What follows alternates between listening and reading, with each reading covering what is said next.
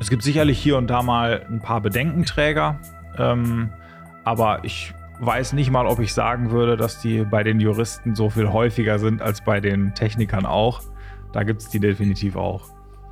Und das ist ja auch nicht unberechtigt. Also man muss ja, man muss auch Neuerungen durchaus mal kritisch betrachten und sehen, bringen die mir denn wirklich Vorteile? Und äh, gerade im Bereich Justiz ähm, und Rechtswissenschaften bringt die Digitalisierung eben nicht nur Vorteile, sondern sie bringt auch eine ganze, ganze Reihe Herausforderungen und Probleme mit sich, denen man irgendwie Herr werden muss.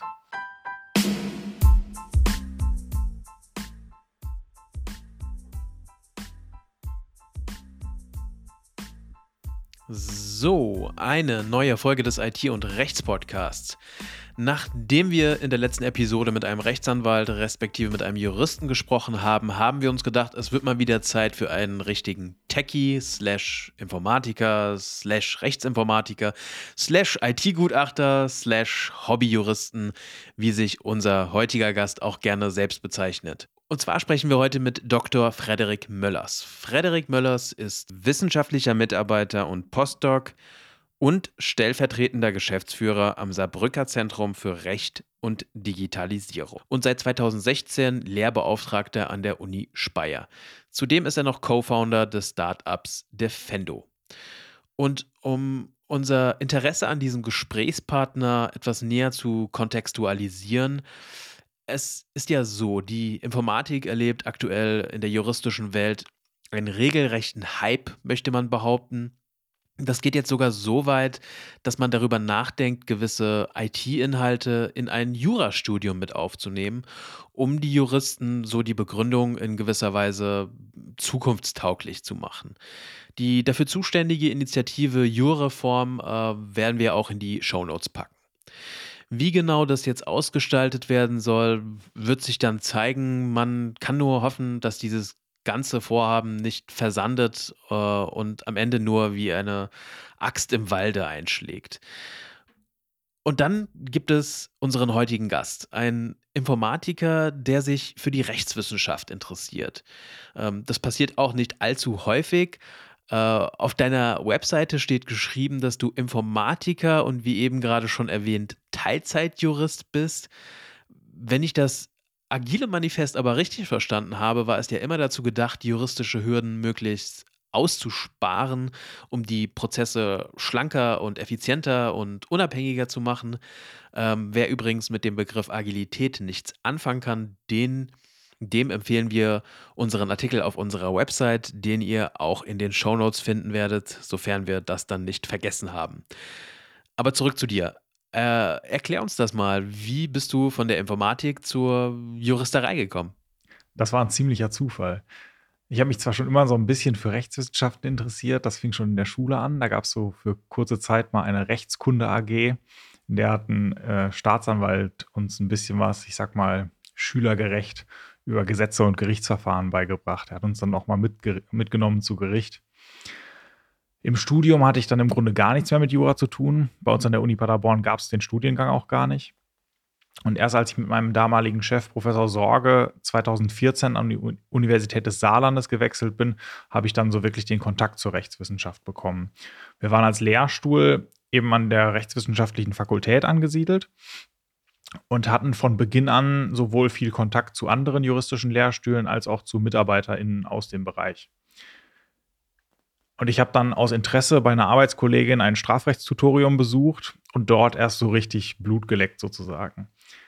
Im weiteren Verlauf meiner Promotion habe ich dann eng mit Juristinnen und Juristen am Lehrstuhl zusammengearbeitet, habe sehr viele interdisziplinäre Veröffentlichungen geschrieben und da eben entdeckt, dass das Thema Rechtsinformatik und alles, was damit zusammenhängt, einfach super interessant, äh, extrem aktuell und eben auch sehr dankbar für neue Vorschläge und Ideen ist.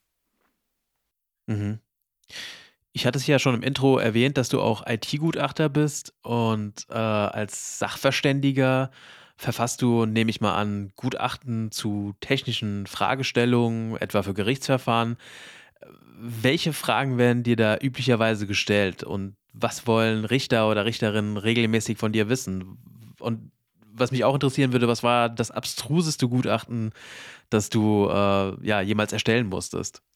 Jetzt muss ich vorab sagen, äh, so viele Gutachten für Gerichtsverfahren habe ich jetzt leider auch noch nicht geschrieben. Aber ich war zum Beispiel mal, zum Beispiel mal in einem Prozess involviert, in dem es um gefälschte E-Mails ging. Da haben sich also zwei Leute in einem Zivilprozess darum gestritten, was sie per E-Mail verabredet hatten.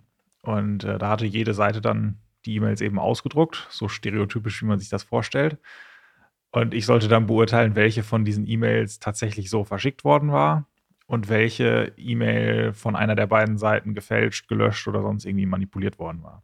Und das war schon sehr interessant, mal zu sehen, was so die üblichen Probleme im Zusammenhang mit IT in so Gerichtsverfahren eben sind.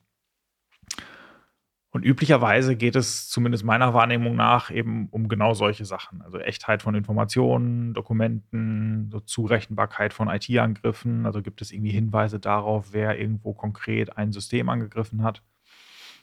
Okay. Das Abstruseste, was ich bis jetzt erlebt habe, das war eigentlich, da war ich eigentlich gar nicht als Gutachter unterwegs, äh, sondern habe eine der beiden Parteien bei der Beweissicherung unterstützt. Und da hatten wir also im Grunde eine ganze Webseite archiviert mit ganz, ganz vielen Unterseiten, Artikeln und so weiter. Und da fragte der Richter oder die Richterin, ob wir denn nicht auch ein PDF daraus erstellen könnten aus dieser Webseite. Ähm, das haben wir dann gemacht. Das waren dann halt so ein paar hundert bis ein paar tausend Seiten. Und ich weiß bis heute eigentlich nicht genau, was die mit diesem PDF wollten. Die Webseite konnte man auch so lesen. Dafür hatten wir sie ja extra gesichert. Ähm, aber vielleicht wollten die das PDF einfach haben, um es auszudrucken und in die Akte zu legen. Äh, das weiß ich nicht. Okay, das lasse ich jetzt mal äh, unkommentiert. Äh, ja, die die E-Akte lässt, nehme ich mal an, äh, an dieser Stelle grüßen. Ähm, ja, wer kann denn eigentlich alles Gutachter werden? Also äh, wir haben äh, bei uns im Team äh, einen Informatiker äh, und eine Mathematikerin, äh, die auch sehr IT-affin ist. Äh, könnten die jetzt auch Gutachter werden, beispielsweise? Gutachter kann eigentlich jeder werden. Äh, man braucht jetzt, also man sollte ein gewisses Grundverständnis oder Fach, Fachwissen haben, ähm, um dann auch ernst genommen und beauftragt zu werden. Aber der Titel des Gutachters oder des Sachverständigen an sich ist nicht geschützt. Ähm, ich könnte mich also morgen Sachverständiger für Düngemittel nennen äh, wird dann hoffentlich nicht beauftragt werden. Äh, aber das geht. Also das kann jeder machen. Um öffentlich bestellter und vereidigter Sachverständiger zu werden, dafür ist einiges erforderlich. Und ähm, das ist so ein bisschen was, was ich auch schon irgendwo kritisch sehe. Man hat da so ein bisschen ein Henne-Ei-Problem. Um nämlich öffentlich bestellter und vereidigter Sachverständiger zu werden, muss ich erstmal schon ein paar Gutachten geschrieben haben.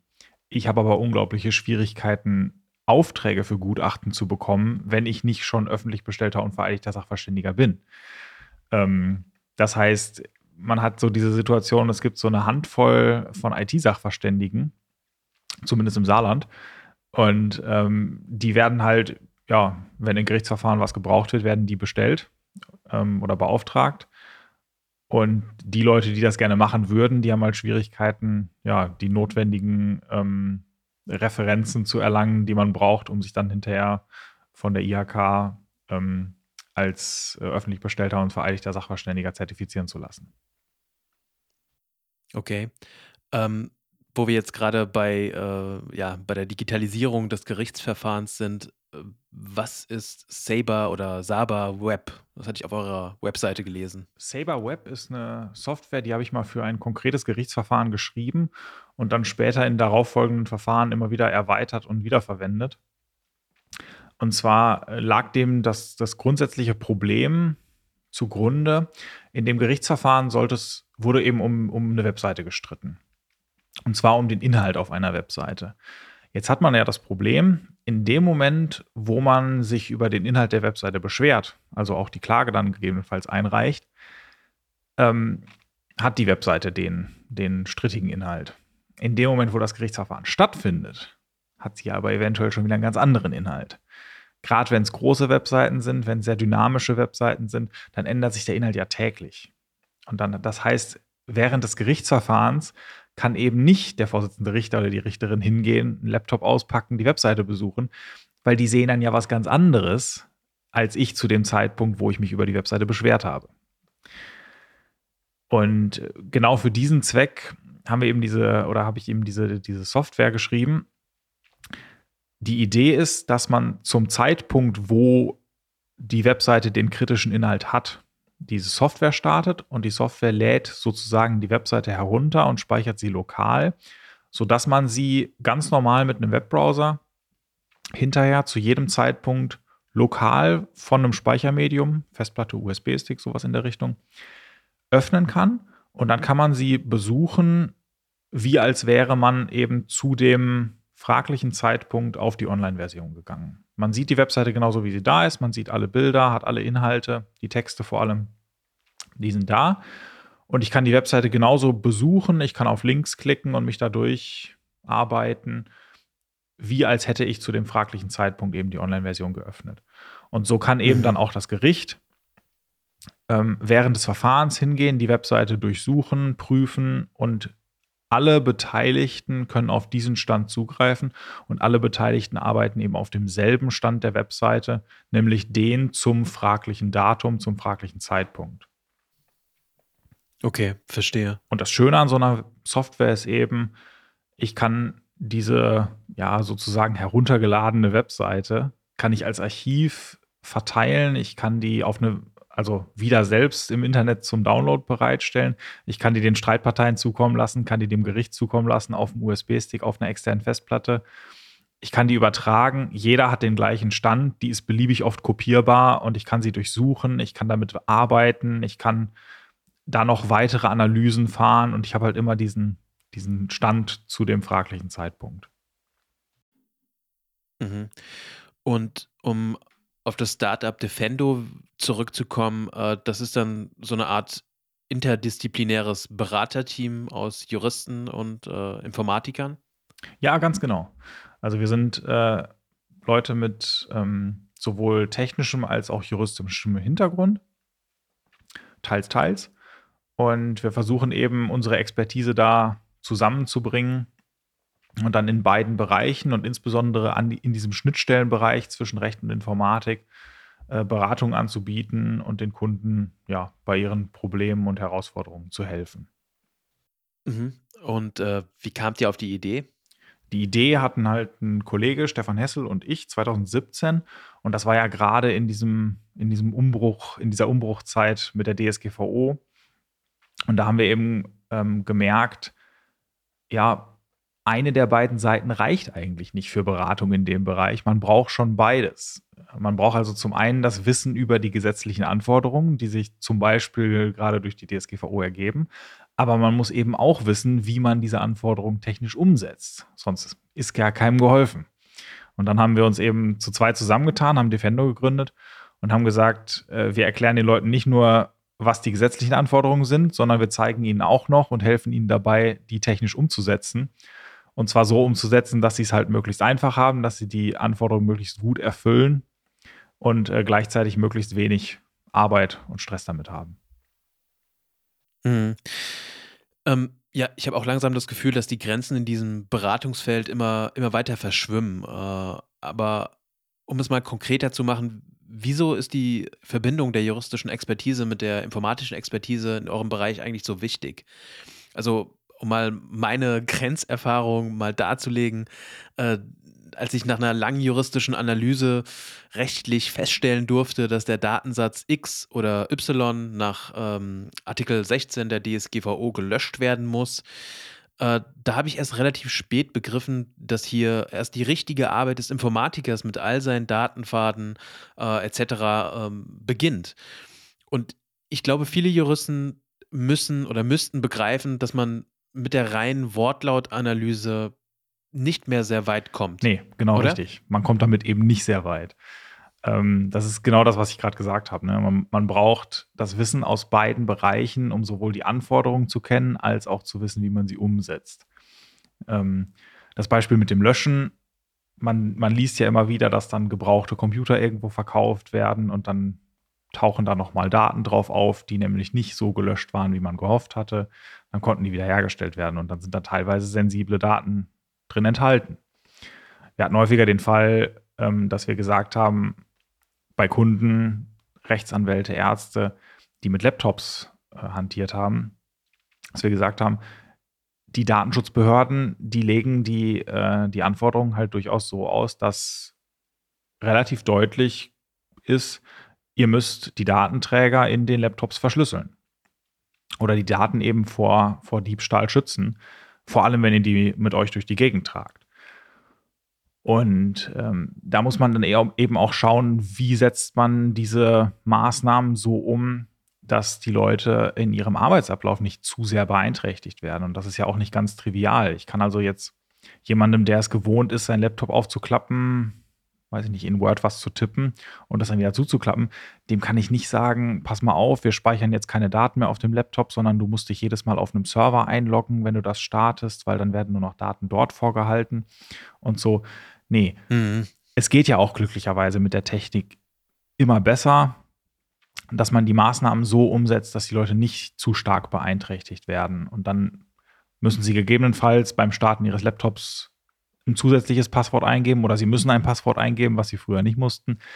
Aber ähm, danach können sie eben nahtlos weiterarbeiten. Sie merken nichts davon, dass die Daten irgendwo verschlüsselt sind, aber haben eben den Vorteil, dass wenn das Laptop geklaut wird, dass äh, die, ja, der Dieb dann nicht an die Daten kommt oder beim Löschbeispiel, dass eben, wenn ich den Laptop hinterher verkaufe und das Passwort nicht noch mit rausgebe, dass dann die Daten nicht wiederhergestellt werden können und dass so also die Daten der, der Betroffenen geschützt sind. Mhm. Und gerade in diesem ja, Bereich Datenschutzrecht, ähm, da hat man es eben, eben sehr oft so, dass man genau, also dass man da auch wirklich schon tief, tiefgreifende juristische Expertise braucht, um zu wissen, was ist eigentlich der letzte Stand, wie werden die Regelungen da ausgelegt, da ändert sich ja hier und da auch mal was. Und auf der anderen Seite braucht man wirklich auch die tiefgreifende technische Expertise, um dann sagen zu können, ja, wenn ich das so mache, dann erfülle ich alle Anforderungen. Ähm, und wenn ich das anders mache, dann eben nicht. Dann fehlt mir noch das hier und da. Hm.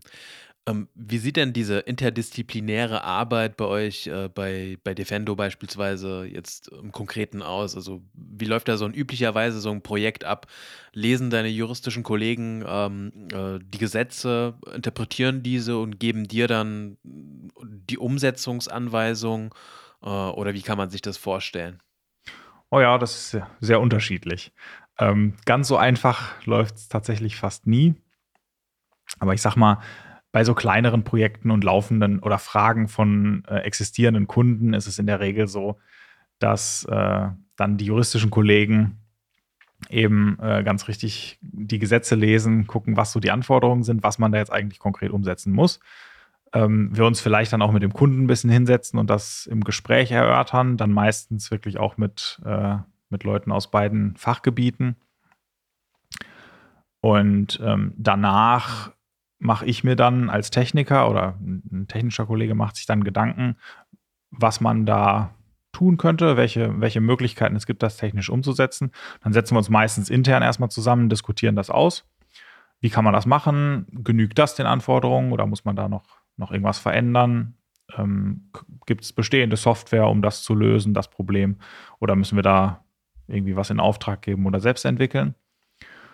Und wenn wir eben zum Schluss kommen, so könnte man es machen oder so sollte man es machen, dann tragen wir das sozusagen dem Kunden vor und schauen mit denen zusammen, was wir denn jetzt tatsächlich umsetzen. Ne? Also da muss man ja dann natürlich auch ein bisschen auf die Bedürfnisse von denen eingehen und gucken, dass man das alles zusammenbringt. Ja.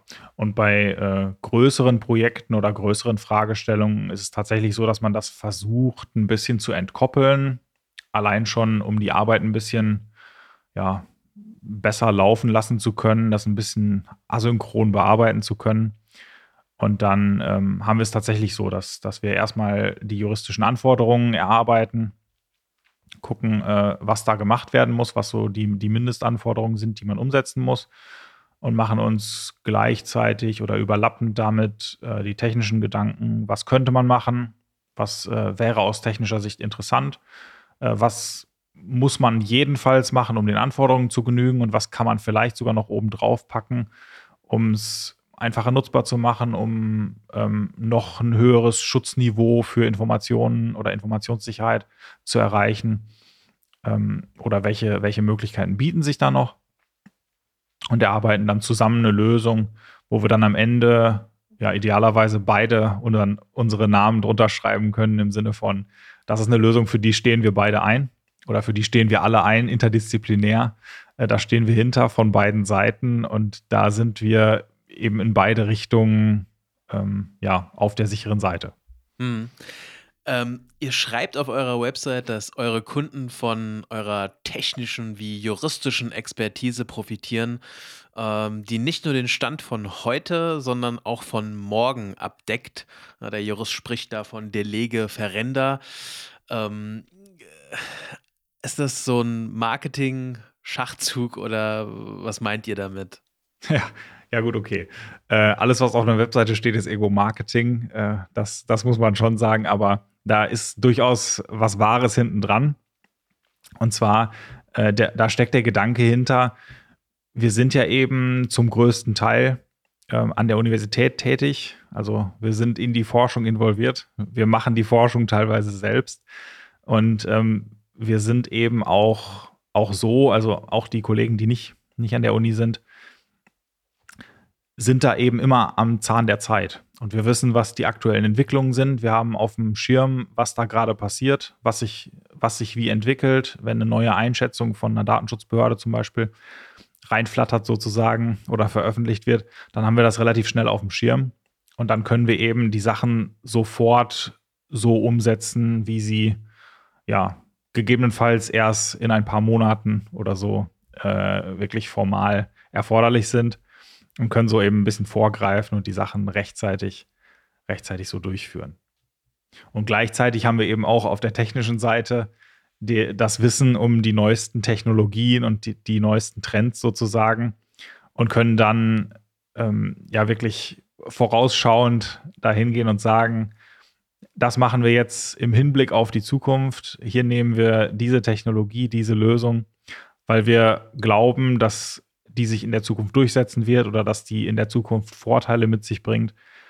Und ähm, es, es sich deswegen lohnt, die jetzt schon zu adaptieren, einzusetzen.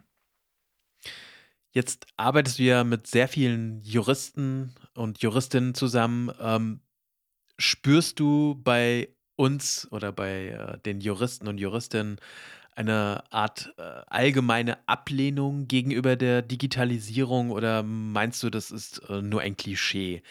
Ähm, der Rechtsinformatiker Professor Herberger, der hat behauptet, die Juristen fühlen sich gestört von der Digitalisierung. Äh, das fand ich auch eine ganz nette Formulierung. Oh, also ich glaube, ich bin da relativ verwöhnt in unserem Umfeld hier. Ähm, es gibt sicherlich hier und da Juristen, die ja die Technik verteufeln und nichts damit zu tun haben wollen. Aber gut, vielleicht auch gerade in unserem, in unserem Umfeld hier ähm, an der Uni und, und in der, im Betrieb habe ich ja eigentlich nur mit Leuten zu tun, die sowieso schon, schon vom Charakter her aufgeschlossen gegenüber der Technik sind und sich damit beschäftigen wollen, ähm, manchmal auch müssen. Aber in der Regel sind die, sind die sehr offen eingestellt und äh, wollen ja eben auch die Vorteile nutzen, die sich durch Digitalisierung bieten, die sich durch neue Technologien bieten. Das heißt, ähm, da ja, kann ich eigentlich keine grundsätzliche Ablehnung gegenüber der Digitalisierung oder sowas äh, feststellen. Es gibt sicherlich hier und da mal ein paar Bedenkenträger, ähm, aber ich weiß nicht mal, ob ich sagen würde, dass die bei den Juristen so viel häufiger sind als bei den Technikern auch. Da gibt es die definitiv auch. Und das ist ja auch nicht unberechtigt. Also man muss ja, man muss auch Neuerungen durchaus mal kritisch betrachten und sehen, bringen die mir denn wirklich Vorteile? Und äh, gerade im Bereich Justiz ähm, und Rechtswissenschaften bringt die Digitalisierung eben nicht nur Vorteile, sondern sie bringt auch eine ganze, ganze Reihe Herausforderungen und Probleme mit sich, denen man irgendwie Herr werden muss. Und insofern kann ich da teilweise die Bedenken auch gut verstehen und ich teile die ja auch teilweise.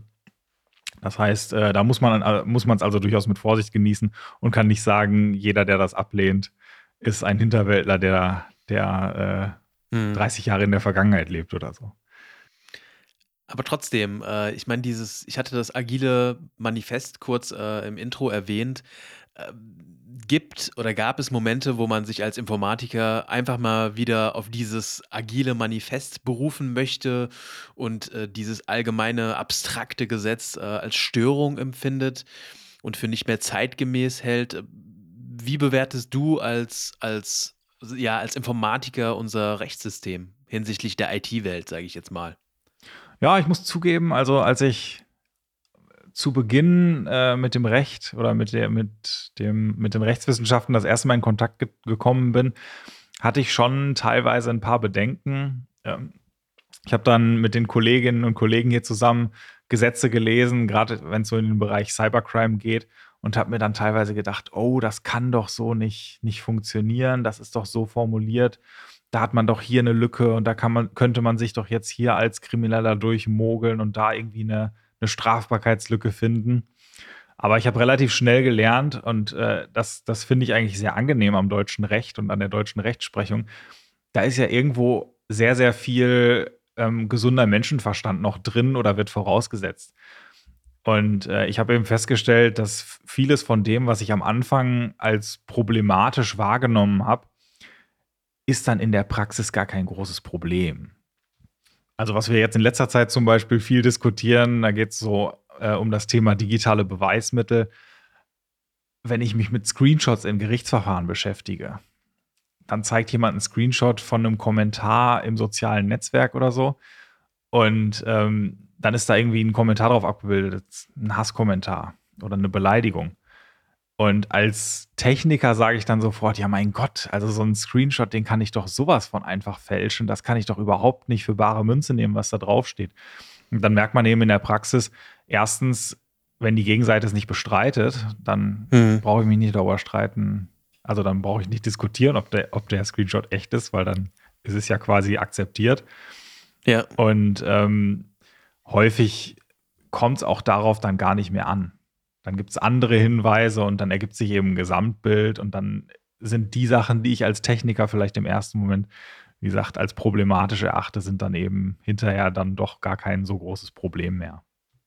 Was wir aber auch durchaus sehen, äh, ist, dass uns manche Gesetze äh, schon durchaus Probleme machen, gerade wenn man so in den Bereich ähm, IT-Sicherheitsforschung oder IT-Sicherheitsexperimente geht. Da kommt es ja dann schnell mal vor, dass äh, man als jemand, der experimentierfreudig ist und versucht, äh, ja, IT-Sicherheitslücken zu finden, dann auch mal im schlimmsten Fall vom Hersteller einer von, von Hardware oder Software verklagt wird. Ähm, man hat schon manchmal den Fall, dass man sagt, oh, muss das jetzt sein? Keine Ahnung, muss ich jetzt auf jeder Webseite wirklich angeben? Dass beim Aufruf der Webseite IP-Adressen an den Serverbetreiber übermittelt werden. Das weiß doch jetzt eigentlich jedes Kind und das ist auch selbstverständlich und es geht ja auch gar nicht anders, wenn ich eine Webseite aufrufe. Also da fragt man sich dann auch, ja, okay, man könnte mal ein bisschen mit der Zeit gehen. Ein paar Sachen sind vielleicht überflüssig oder zu viel, ein bisschen überreglementiert. Aber im Großen und Ganzen finde ich zumindest oder ist meine Wahrnehmung, dass wir gerade in Deutschland und Europa eine relativ komfortable Lage haben oder mhm. äh, Situation haben, dass wir eigentlich nicht so übermäßig strenge Gesetze haben und dass das meiste, was es an Gesetzen gibt, gerade im Bereich Datenschutz, uns eigentlich ähm, mehr hilft, als dass es uns Steine in den Weg legt. Klar verbietet es manchmal Sachen, die man vielleicht aus der einen oder anderen Perspektive gerne machen würde. Aber häufig ist es so, wenn ich länger drüber nachdenke, komme ich irgendwie zum Schluss, dass das schon, schon ganz sinnvoll ist, was da geregelt ist. Und das ist eben wieder das ganz Schöne, wenn man gleichzeitig noch an der Uni in der Forschung arbeitet. Man kriegt halt schon gerade jetzt im Bereich der Forschung mit, ja, hier und da könnte es vielleicht mal noch irgendwo eine Regelungslücke geben. Und hier und da gibt es so eine Situation, die könnte vielleicht in der Zukunft mal ein Problem werden. Aber äh, da merkt man dann auch wirklich, was die Forschung bringt, weil dann kann man darauf aufmerksam machen, bevor es tatsächlich praktisch zum Problem wird. Und man kriegt das dann ja auch wirklich mit. In der Praxis ist das lange Zeit kein Problem. Und wenn man Glück hat und äh, ja, seine Forschung, sage ich mal, gut genug bewirbt, dann werden solche Lücken halt eben auch behoben und, und gestopft, bevor da wirklich praktische Probleme daraus entstehen. Und deswegen bin ich da bisher noch recht optimistisch gestimmt. Okay. Ihr bietet auch Schulungen an bei Defendo. Ähm, erzähl uns doch mal, was kann man da erwarten? Warum sollte ein Unternehmen sich von euch schulen lassen? Ja, genau. Wir bieten äh, verschiedene Schulungen an auf in verschiedenen Bereichen. Ähm, das, was wir ja eigentlich jedem empfehlen können, ähm, gerade wenn es so um kleinere Betriebe geht, sind so diese grundsätzlichen Datenschutzschulungen, wo man einmal, ja, ich sag mal ganz salopp, die DSGVO durchgeht und guckt, was steht da eigentlich drin und was heißt das jetzt für mich in äh, so auf Deutsch sozusagen. Das heißt, was sind eigentlich personenbezogene Daten? Wie muss ich die behandeln? Was brauche ich auf jeden Fall als kleiner Betrieb zum Beispiel? Ähm, Gerade bei Selbstständigen ist das ja häufig das Problem. Man hat dann, man ist Selbstständiger, muss die datenschutzrechtlichen Anforderungen erfüllen, muss ein Verarbeitungsverzeichnis führen. Aber natürlich hat der Handwerksmeister oder so keine Ahnung, wie, wie man sowas ausfüllen soll.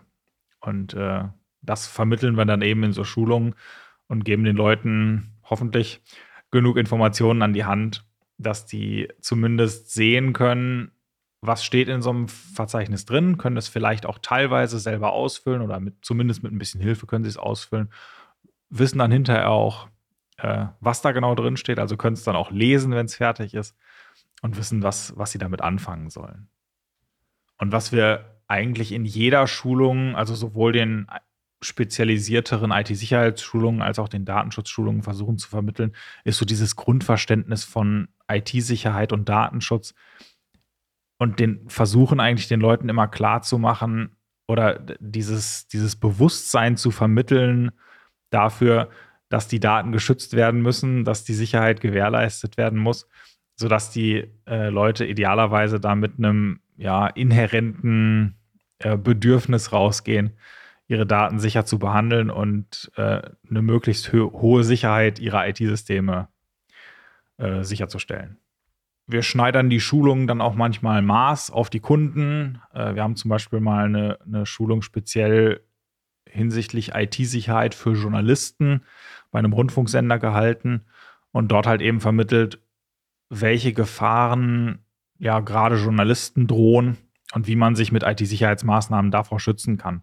Also wie kann ich ähm, ja die, die Sicherheit meiner Informationsquellen gewährleisten, die Anonymität eventuell gewährleisten? Wie kann ich, wenn ich irgendwo im Ausland unterwegs bin und äh, ein reglementiertes Internet vor mir habe, also ein, oder ein äh, teilweise gesperrtes Internet vor mir habe, wie kann ich da an die Informationen kommen, die ich eventuell brauche? Wie setze ich solche Programme ein, wie das Tor-Netzwerk, um da äh, ja solche, solche Sperren zu umgehen? Und wie kann ich eben meine Arbeit äh, meiner Arbeit nachgehen, ohne da beeinträchtigt zu werden. Und auch, wie kann ich meiner Arbeit nachgehen, ohne mich selbst oder andere zu gefährden. Ja, und für, äh, für Medizinberufe hatten wir mal Schulungen, ähm, wo wir dann speziell darauf eingehen, was dort für Bedürfnisse und Anforderungen herrschen und das dann eben immer so ein bisschen maßschneidern und versuchen, da die speziellen Anforderungen äh, ja, rüberzubringen und auch dann die Maßnahmen, die man umsetzen kann, auch dann eben auf den Bereich ein bisschen zuzuschneiden. Mhm. Okay. Ja, ich glaube, das könnte ähm, der ein oder anderen, vielleicht auch Kanzlei, gar nicht schaden, so eine Schulung zu machen. Dann kommen wir zu unserer Abschlussfrage. Ähm, das ist auch immer meine Lieblingsfrage. Was können Juristen von Informatikern lernen und äh, vielleicht was hast du von deinen juristischen Kollegen bisher gelernt? Oh, ich würde sagen, äh, Juristen können von Informatikern äh, zwei wichtige Sachen lernen. Das erste ist, dass es im Grunde für jedes Problem auch irgendwie eine Lösung zu machen gibt. Man kann sich für jedes Problem eigentlich irgendwie eine Lösung zusammenzimmern, äh, zusammenbasteln und gegebenenfalls selbst entwickeln, sodass man das in den Griff kriegt. Und das andere da können die Juristen vielleicht von den IT-Sicherheitsexperten was lernen. Dieses, man nennt es das Angreiferdenken, dass man immer die Perspektive eines Angreifers annimmt und versucht, hinter jeder Regelung, hinter jeder Maßnahme noch irgendwie die Lücke zu entdecken und das Schlupfloch zu finden, weil das ist ein unglaublich nützliche, eine unglaublich nützliche Denkweise, wenn man prüfen möchte, ob man sich auch wirklich gut abgesichert hat. Und das gilt eben für IT-Systeme genauso wie für Gesetzgebungsverfahren und andere Sachen. Und was ich von meinen juristischen Kollegen gelernt habe, ist eben die eine Sache, die ich auch vorhin schon erwähnt hatte, dass das deutsche und das europäische Rechtssystem doch erstaunlich gut funktioniert dafür, dass es sehr formal aufgeschrieben ist und manchmal etwas, ja, vielleicht lückenhaft oder äh, zu, zu, starr erscheint auf den ersten Blick. Also, dass das in der Praxis doch sehr gut funktioniert, auch wenn man es vielleicht am Anfang nicht denken mag. Und das andere ist, dass, äh, ja, die tollsten Techniken und äh, die tollsten Algorithmen, Programme und sonst was ähm, ja alles auch nicht alle Probleme lösen kann und dass wir doch irgendwo auch Gesetze brauchen, dass die definitiv ihre Daseinsberechtigung haben, auch im technischen Bereich, dass wir doch Sachen regulier regulieren müssen und nicht ganz ohne Gesetze auskommen, weil es einfach Sachen gibt, die kann man nicht technisch sicherstellen. Dagegen muss man sich gesetzlich absichern. Das ist auch gut so und mhm. das funktioniert in der Praxis eben auch sehr gut. Ja, das ist doch ein wunderbares Schlusswort. Und äh, zum Abschluss gibt es von mir noch ein ja, abgewandeltes Faustzitat. Habe nun, ach, Philosophie, Juristerei und Informatik durchaus studiert mit heißem Bemühen. Da stehe ich nun, ich Amateur, und bin so klug als wie zuvor. Ja, in diesem Sinne vielen, vielen Dank für Ihren Einblick äh, in das Leben äh, eines Informatikers, der sich mit juristischen Sachverhalten auseinandersetzt.